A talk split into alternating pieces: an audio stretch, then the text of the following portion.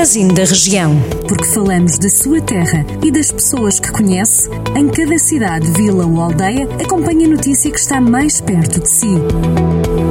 Magazine da Região.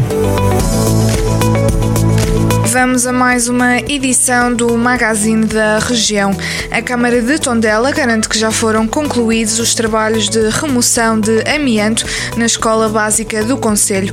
Segundo o município presidido por José António Jesus, a retirada de amianto tem também decorrido em outras duas escolas do Conselho. A autarquia adianta que os trabalhos na Escola Básica de Campo de Basteiros encontram-se praticamente concluídos. Já na Escola Básica da Legiosa do Dão, a remoção continua a decorrer. A autarquia lembra que as remoções de amianto nas escolas do município custaram cerca de 350 mil euros.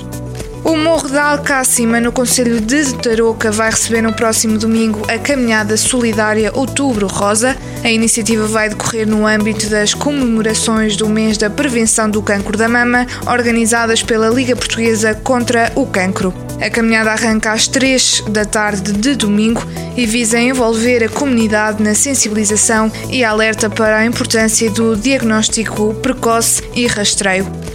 As crianças do pré-escolar e primeiro ciclo de Vila Nova de Paiva continuam a ter atividades de inglês, educação física e natação em período pós-letivo no âmbito das atividades de enriquecimento curricular. Segundo a autarquia, as atividades visam proporcionar a todas as crianças as melhores condições e as mais diversificadas experiências, tendo em vista o seu desenvolvimento.